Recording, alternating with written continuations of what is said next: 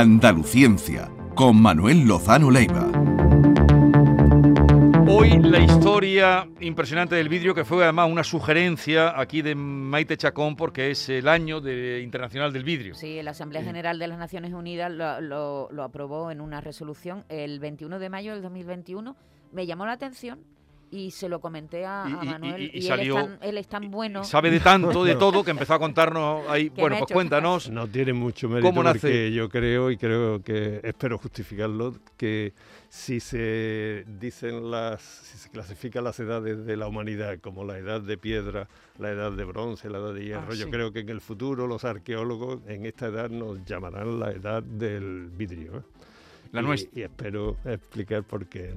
El vidrio, pues como os decía antes, mm, se, inventó, no, sino que se descubrió muy pronto. Era ciertas eh, rocas o ciertos materiales que hay por todas partes, con la temperatura pues, adquirían una eh, consistencia, una dureza, una fragilidad por otro lado, una belleza que llamó muchísimo la atención.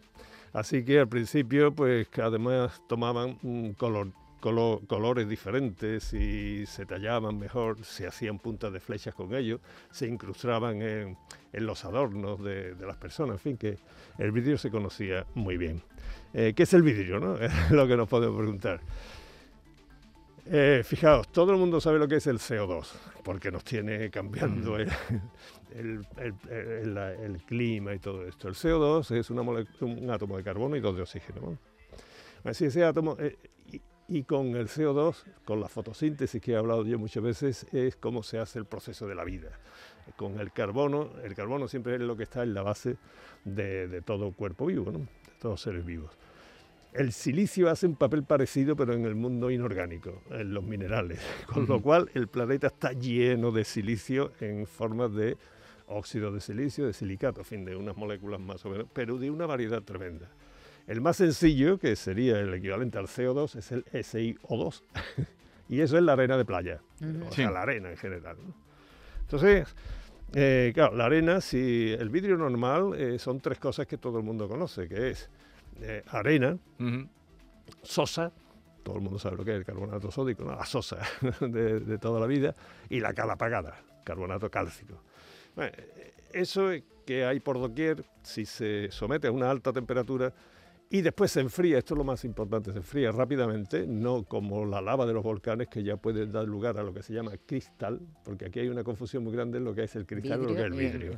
El vidrio es totalmente amorfo, el cristal es totalmente ordenado. Para ese orden de, de los átomos y las moléculas que lo forman, los iones, pues hace falta mucho tiempo, se tiene que enfriar muy lentamente. En cambio el vidrio no, el vidrio es rápido, se queda amorfo y sirve para todo lo que sirve. ¿no? Claro, al principio de la humanidad, que dicen, ¿dónde se descubrió? Dicen que en Mesopotamia, dicen que en las caravanas ¿no? del desierto, dicen mucho, no se sabe, yo creo que por todas partes, por esa sencillez que he dicho antes que supone fabricarlo.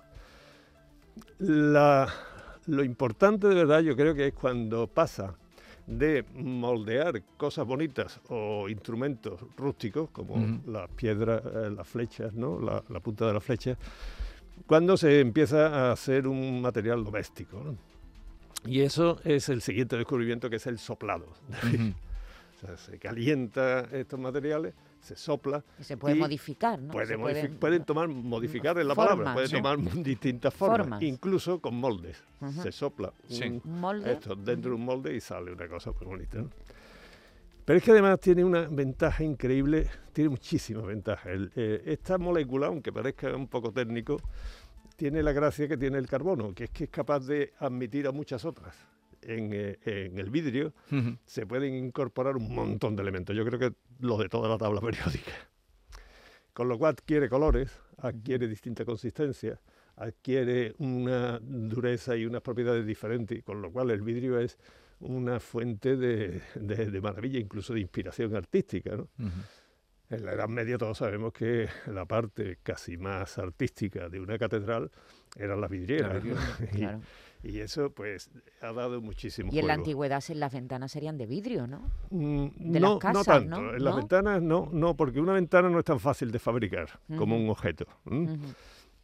Entonces los romanos... Eh, Os voy a contar una historia que a mí me llamó mucho la atención cuando la descubrí hace tiempo, y es, vosotros acordáis de Duralex. Sí, claro. ¿Cómo no? Se puede decir que no es una marca ya porque no, no, se, puede decir. se, ha extinguido, ¿no? y se, cerraron hace poco. Hace poco, hace poco.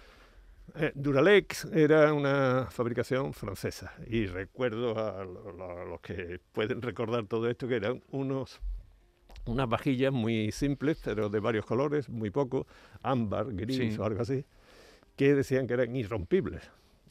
La verdad es que cuando se rompían se partían en mil pedazos, ¿no? pero aguantaban mucho.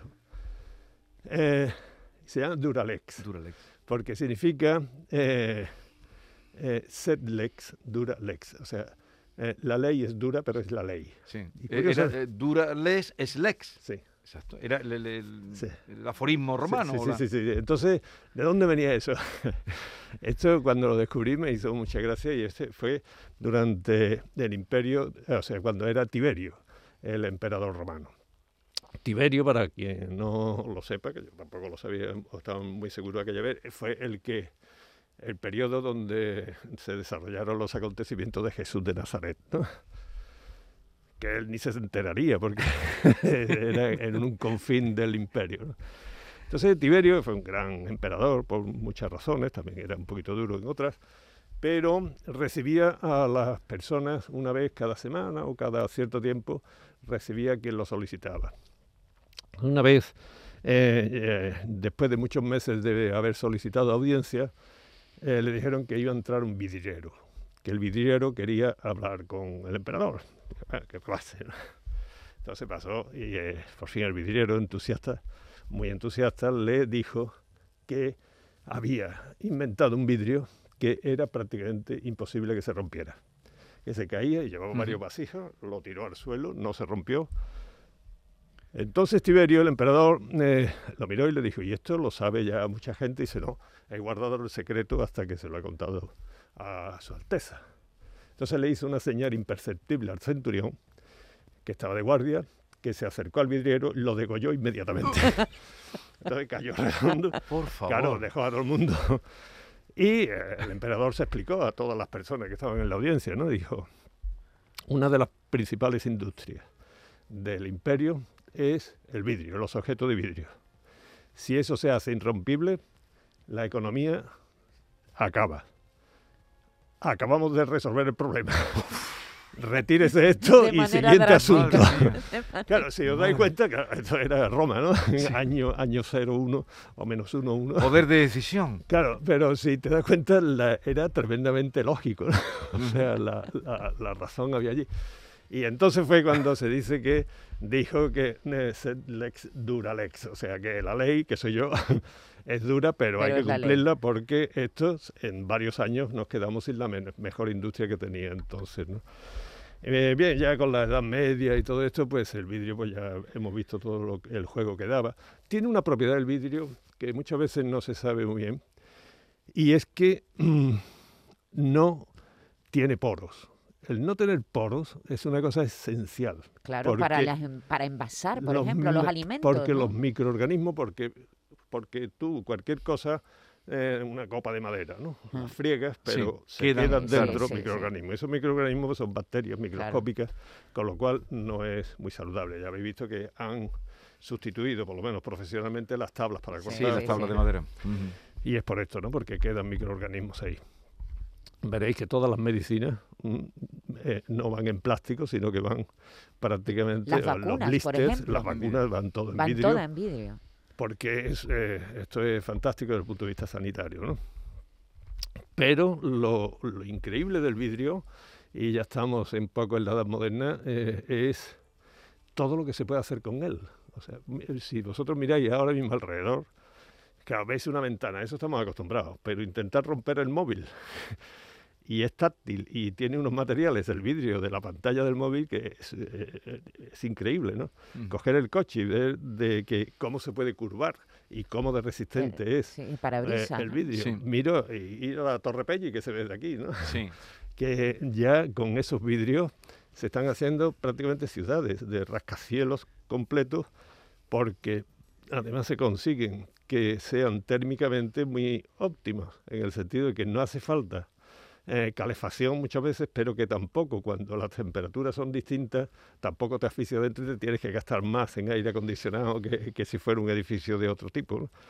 Eh, bueno, eh, en las naves espaciales, ahora que hemos hablado nosotros aquí del James Webb, de los telescopios todo eso, si os imagináis los vidrios que entran en juego ahí, son impresionantes, ¿no? En cuanto a aislamiento, que está viendo aquí, insonorización, muchas de estas cosas que nos rodean en el estudio eh, están hechas también con fibra de vidrio, que tienen otras propiedades, la fibra óptica que nos transmite muchas cosas. Es decir, que el vidrio eh, realmente eh, que lo hayan declarado año internacional me parece un acierto, porque esto puede ser la edad del vidrio. La edad del vidrio, porque a veces nos reparamos. y ahora la diferencia entre vidrio y cristal. El cristal, ya insisto, el cristal los materiales inorgánicos pueden ser amorfos o cristalinos y más cosas, ¿no? Pero los dos extremos, amorfo es cuando todas las moléculas, todos los átomos están hechos una mezcla y un batiburrillo que no sé si me explico, un desorden absoluto.